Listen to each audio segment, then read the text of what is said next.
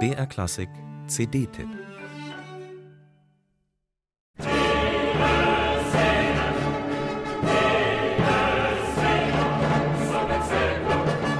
Sein Requiem konnte er nicht mehr vollenden.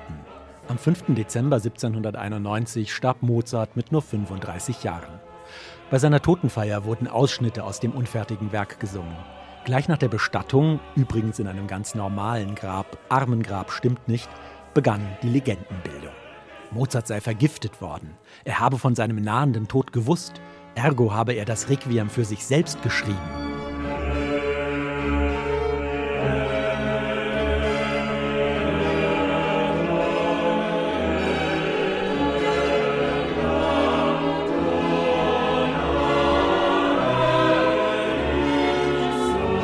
Dabei braucht es eigentlich keine Dichtung. Die historischen Fakten sind kurios genug.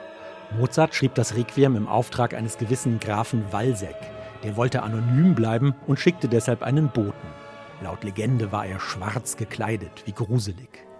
Tatsächlich wusste Mozart also nicht, für wen er da komponierte und wer ihn bezahlte. Dieser etwas wunderliche Graf Walseck war Hobbykomponist und offenbar ziemlich eitel. Mehrfach gab er anonym Werke bei professionellen Komponisten in Auftrag, die er dann auf seinem Landgut ohne Angabe des Urhebers aufführen ließ. Offenbar hatten es seine erlaucht darauf abgesehen, dass die Untergebenen dachten, er, der Herr Graf, habe das selbst komponiert und sei nur zu bescheiden, seinen Namen zu nennen.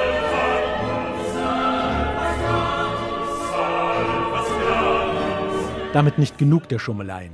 Mozarts Witwe Konstanze brauchte verständlicherweise dringend, sehr dringend Geld. Deshalb bat sie Mozarts Schüler, das unvollendete Werk zu ergänzen. Und damit sich das Opus besser verkaufte, tat sie gegenüber Verlegern so, als habe ihr verstorbener Mann alles selbst komponiert.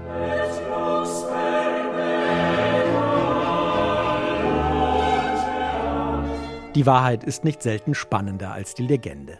Das gilt nicht nur für die Entstehungsgeschichte. Auch Mozarts Musik braucht keine wabernde Mystik, keine Bedeutungshuberei und kein falsches Pathos.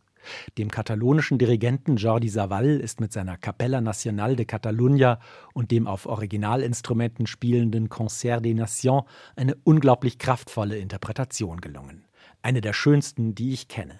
Sehr straight, absolut unsentimental, aber hoch emotional. Leidenschaftlich und streng zugleich mit zupackenden, pulsierenden Tempi, aber nie motorisch, sondern immer sehr körperlich, atmend, mitreißend.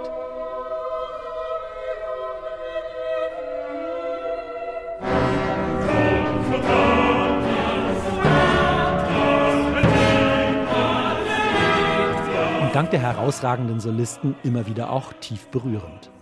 Anders als manche Originalklangdirigenten verwechselt Savall Durchsichtigkeit nicht mit blutleerem Gesäusel. Sein Chor erzählt drastisch von Höllenqualen und Erlösung. Sein Orchester spielt, je nachdem, mit Zärtlichkeit und mit Werf. Dabei absolut klar und direkt. Eine herausragende Aufnahme.